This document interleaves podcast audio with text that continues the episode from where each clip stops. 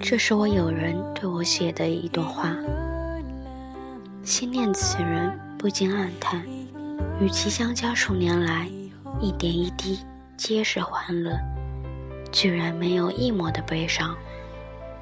纵然因为生活压力与思想负担曾彻夜难眠，但只要与他调侃几句，甚至无需见面，心中便只剩下快乐了。就像一株向日葵，永远面朝着阳光，充满了快乐。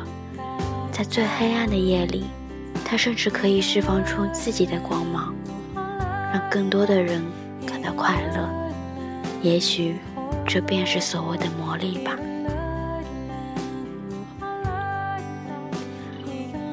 我看他写给我的这段话，觉得，如果我真的是向日葵的话，那该多好。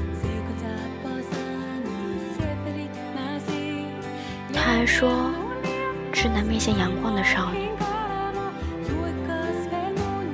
是我吗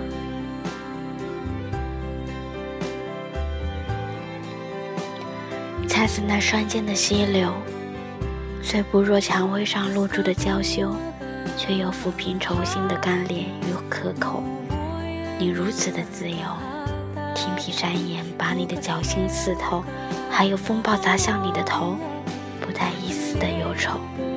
你奔流在硕果的深秋，好诗情画意的节奏啊！